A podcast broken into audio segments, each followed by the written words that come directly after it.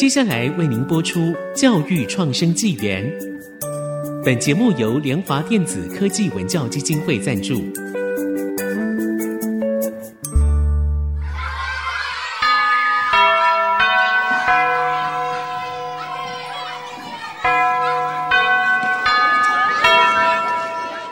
起立！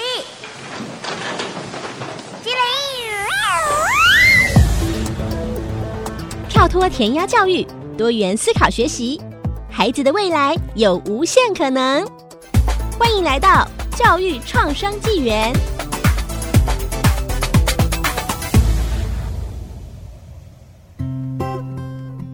这里是爱惜之音主科广播电台教育创生纪元的节目，那我是主持人阿明。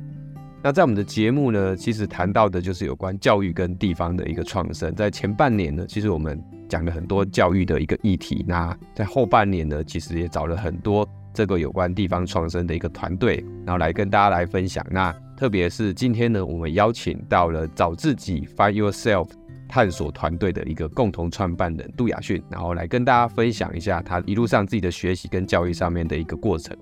那雅逊哦，其实我也认识了一段时间哦。那他其实真的是我们所谓的这种学霸的中的学霸啊，在台南念书，然后一直到这个考上台大，那现在在成大这样子一个研究所的一个进修了哈。那其实他的一个学习的模式，其实都让我觉得非常的特别，然后特别是他的一个笔记的一个习惯哦。到哪里我就记得每次只要跟他讲完话，他就有一些笔记。那我们是不是可以请这个雅逊，然后来先简单来分享一下你自己的一个学习的状况，从你小时候啊，国小啊，然后国中、高中，你成为学霸这一路，你有没有想过你是怎么样的一个过程？好，谢谢阿明的介绍啊，我先跟大家简单介绍一下我自己的背景。那我自己的话就是我是台南人，然后我大学的时候是念地理系。那我现在因为自己比较多工作都是在教育跟教学相关，所以现在是回到成大教育研究所就是进修。那目前的话，在学校在教授的主题跟学科比较不一样，我自己主要是在带就是生涯探索跟自主学习的引导。那对象的话，可能包含说学生跟老师。那至于说我自己，就是先从小时候开始谈嘛，大家也可以分成几个阶段，就是从国小、国中到高中。那我自己会觉得说，小时候的话，就是我比较偏向是。可以读书的那个类型，就是说读书是有回报，就是说不会说分数都考不到，就是都可以考得还还不错。所以说，哎，对于说读书或者是学科这件事情，就是不会排斥。所以说，你其实对读书本来就算是蛮厉害的。但是你在国小，比如说会特别参加什么样的社团，或是什么样的一个活动吗？因为我觉得我自己从小我发现自己一个特质，就是我很喜欢往外跑。比如说我放学的话，就会跟同学留下来。打篮球、打棒球，然后我自己的话，如果有空，周末的话，我会自己骑脚踏车出去逛逛。因为我自己的话是住在台南的市区，然后在那个安平跟中坜区，其实有蛮多这种古迹跟巷弄的。然后我就发现我很喜欢走走看看，然后可以的话就做个记录、拍拍照。然后我那时候也会觉得说自己的这个这个兴趣跟别人比较不一样，因为平常同学就是大部分其实。当然是喜欢运动嘛，或者是我我自己以前也会打线上游戏，但我发现我这个兴趣、这个习惯跟别人就是其实不太一样。对，但是我其实也跟常常会跟学生分享说，哎，老师其实也不太确定说当时的这件事情对于我未来的影响。我觉得这个是一个就是我常会跟学生留下的一个伏笔的。刚才雅逊讲到也很特别，他就是喜欢骑脚车到处走，所以说你那个骑脚车到处去逛逛，跟你后来念的这个台大的地理系。是有直接的关系吗？还是对？其实后来才发现说，就是到国中嘛，因为社会科开始分成就是地理、历史、公民。对啊，刚好我在学地理也是有被我们这个地理老师启蒙到，然后我那时候其实是比较有意识的去发现说啊，我是对这个科目或是这个科目的背后的知识其实是感到好奇的。因为我我自己的话有一个蛮印象深刻的经验，就是那时候我们老师其实会让我问问题。然后我下课其实会会跑去前面问老师，比如说讲义的问题。然后有一次在问问的时候，老师就突然跟我说：“哎，这个问题其实你现在可能还不太会，那可能要以后学到更更深的东西才可以学会。”那这件事情对我来讲，就是我我其实当下没有退缩，我反而更好奇，我更想知道说：“哎，那老师你可以再多跟我讲一点吗？”所以我觉得那是我印象中就是第一次是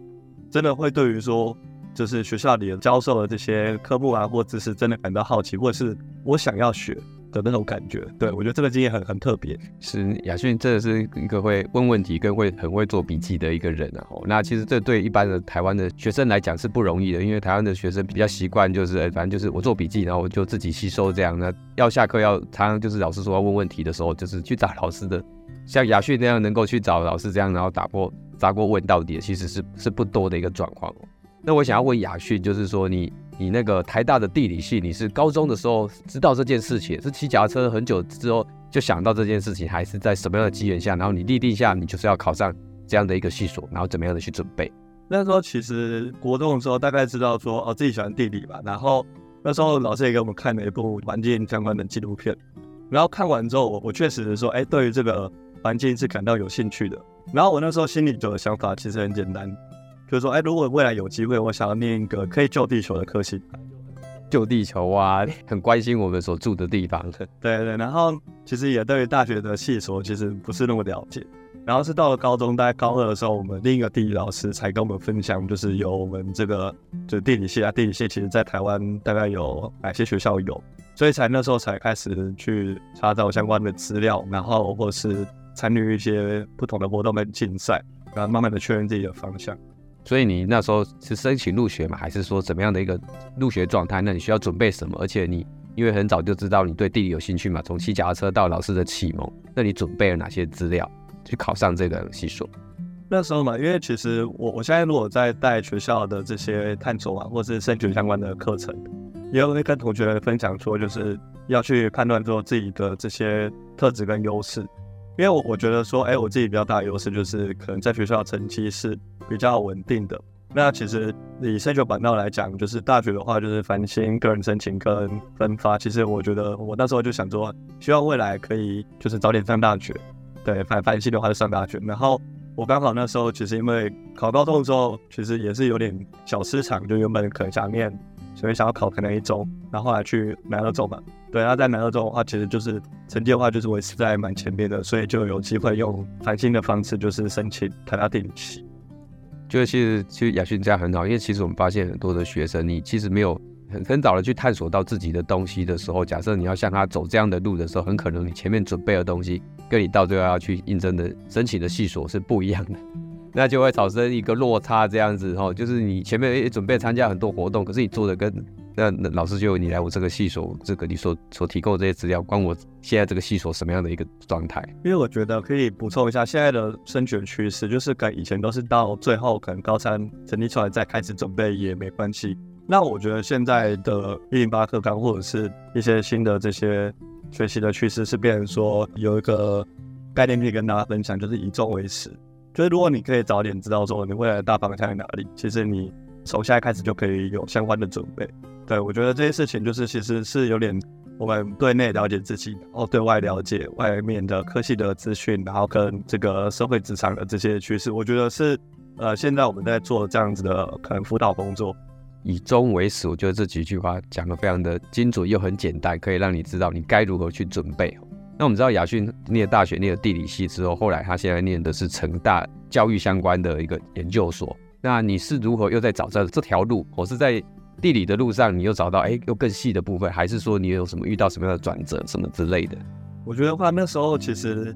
大学那时候大三大四其实也是有在思考说有没有要念地理相关的研究所。那那时候其实台大有一个城乡所，其实我蛮有兴趣的。那城乡所其实也是关注的是比较偏向是城乡发展跟这些地区经营。对，然后我那时候在外面实习的单位啊，内容也是处于这块。但我那时候的想法是我想要实际先去社会历练一下，所以那时候大学毕业后就先去外面工作。那其实从我大学毕业开始工作到今年回去成大念书，其实也过了大概四年多的时间。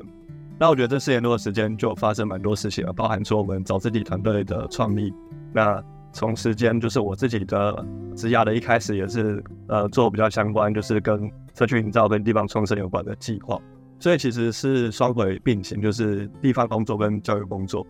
然后我我其实一开始确实是先以地方工作为主，教育工作为辅。那后来其实也是在做这些教育实践的过程当中，就是真的发现到自己对于这种。教学啊，或是助人工作的这些兴趣跟热忱，让我会更想要去钻研更多相关的这些知识，去回应到我现在的这些工作。所以也是在二零二二年的时候决定回去申申请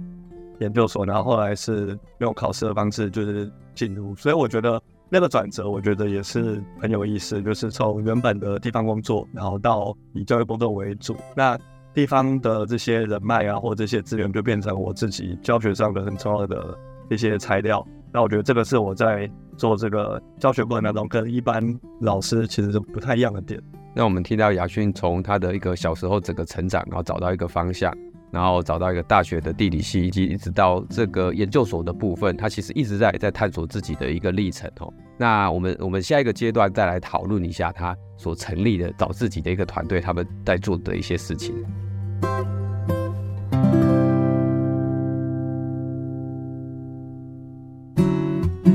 这里是教育创生纪元的节目，那我是主持人阿敏。今天呢，访谈到找自己团队 Find Yourself 的这个雅训哦。那在上段节目呢，其实他有提到他的整个学习的历程，从小学到国中，到高中，到大学，到研究所。那其实呢，他在大学之后呢，毕业，他们其实就创办了找自己 Find Yourself 的一个团队哦。那我想要想问一下雅训，你们创办的起心动念，或是是怎么开始的？其实我们一开始的话会有这个行动，是我们大学那时候就是开始有回去自己的高中分享自己的经验。那时候其实我们团队还没有成立，就是单纯就是我们想要回馈母校的一种方式。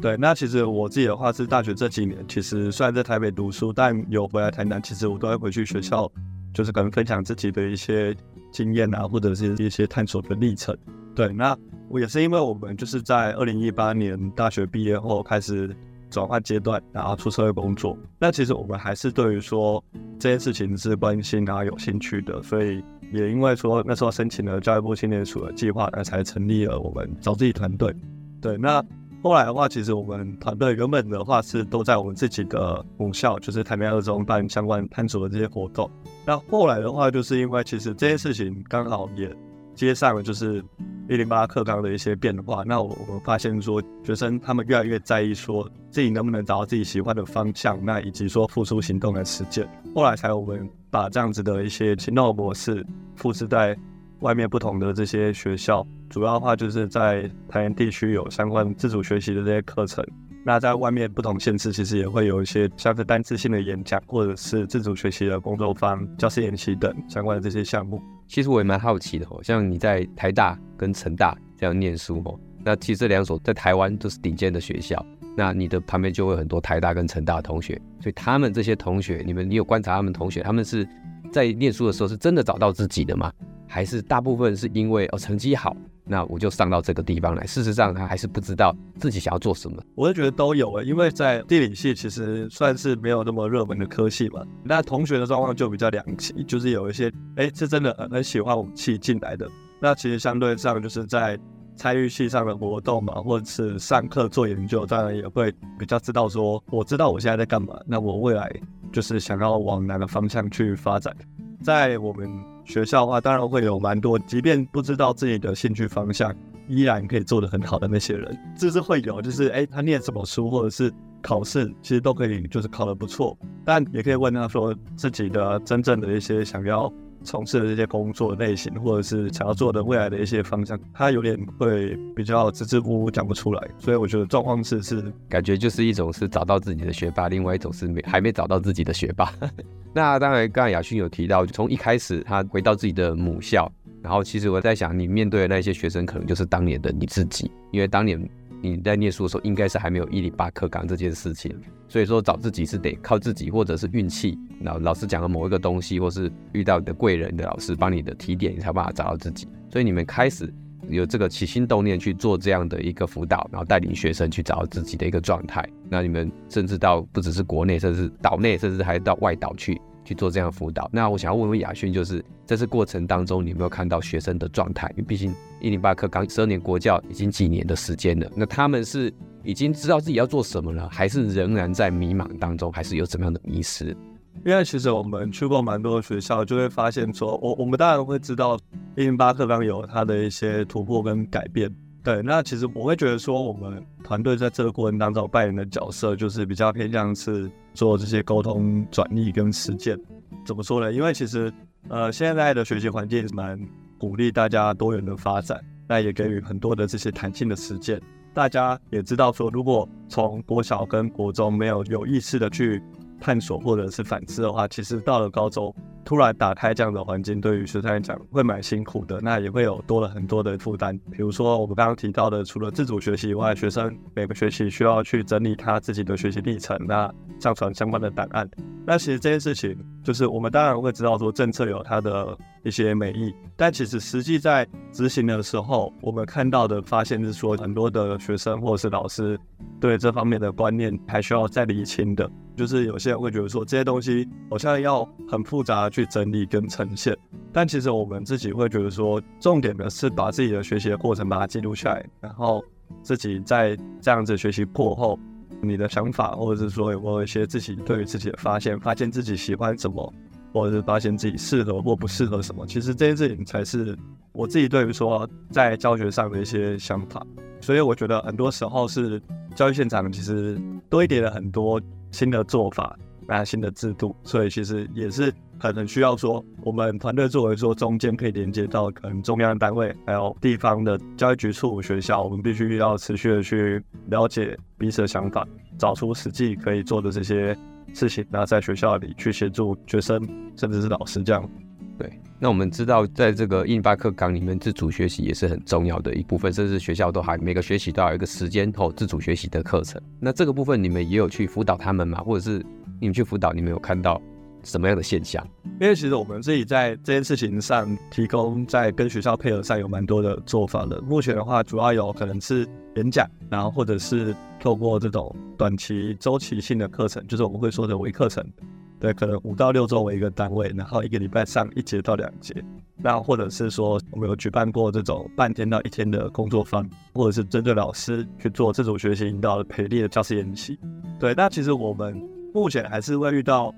蛮多的学生发生的状况，就是说，学生并不是不想要做自主学习，而是说在想要做什么题目的过程当中，会受限到很多的一些条条框框啊，或者是一些观念上的影响。那我举个例子，就是。像我们在引导，比如说，哎，有些学校高一就开始想要就是引导学生规划自主学习的计划。那其实学生也不是说没有想法，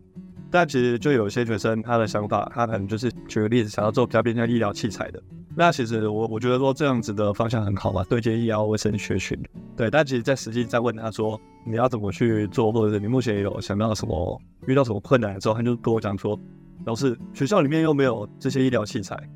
可是我就反问他说。你有看过医生吧？他说有啊，对啊，啊你的诊所里面，或者是你如果去医院，那是不是就可以观察到相关的这些器材？那我觉得这件事情是反映到说，其实自主学习它当然是目前把它归类在学校里面要做的事情，但其实我们当然知道说，自主学习的最终是要让大家拥有自主学习的这些态度跟能力。对，那在学校要实行这件事情的时候，学生们他会不用学校里的观点去看待这件事情，会觉得说我只能在学校里做，我只能在那节课做。但其实当然会鼓励学生说多去探索说自己的生活的经验，跟家人多请教，那或者是去多看到学校以外的这些生活的环境，然后甚至是也是。不用说，只能花那一节课做，你可以花你的课余时间做。我觉得这些东西都是很多观念上的调整。对，我觉得雅训这个举例蛮好的，因为其实以前我们在带大学生，也是有诶有学生来，那我想要做游戏，可是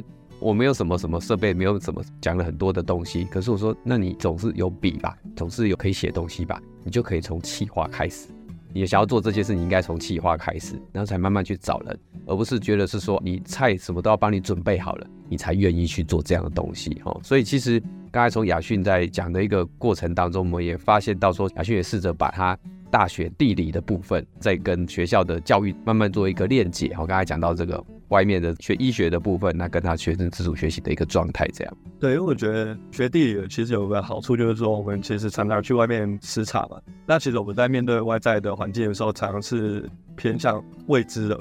就是你不知道说，哎，下一步会遇到谁，或者是你会接触到什么样的环境。那我觉得在做自主学习，其实也很像这样子，就是你可能当初规划好说好我要做什么题目，但后来经过一段时间，发现可能你的一些能力状态啊，或者是你的一些情况，其实不如预期的时候，你要怎么样呢？去调整或修正，或者是寻找这些外界的资源。其实我觉得这个部分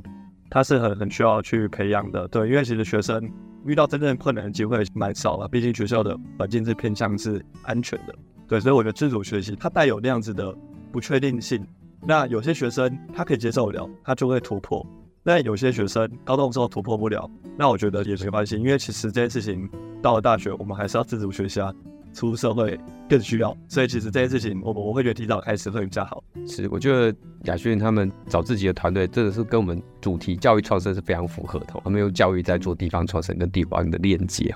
那我们想要问一下亚轩，就是如果想要找到你们帮忙服务的话，要如何联系？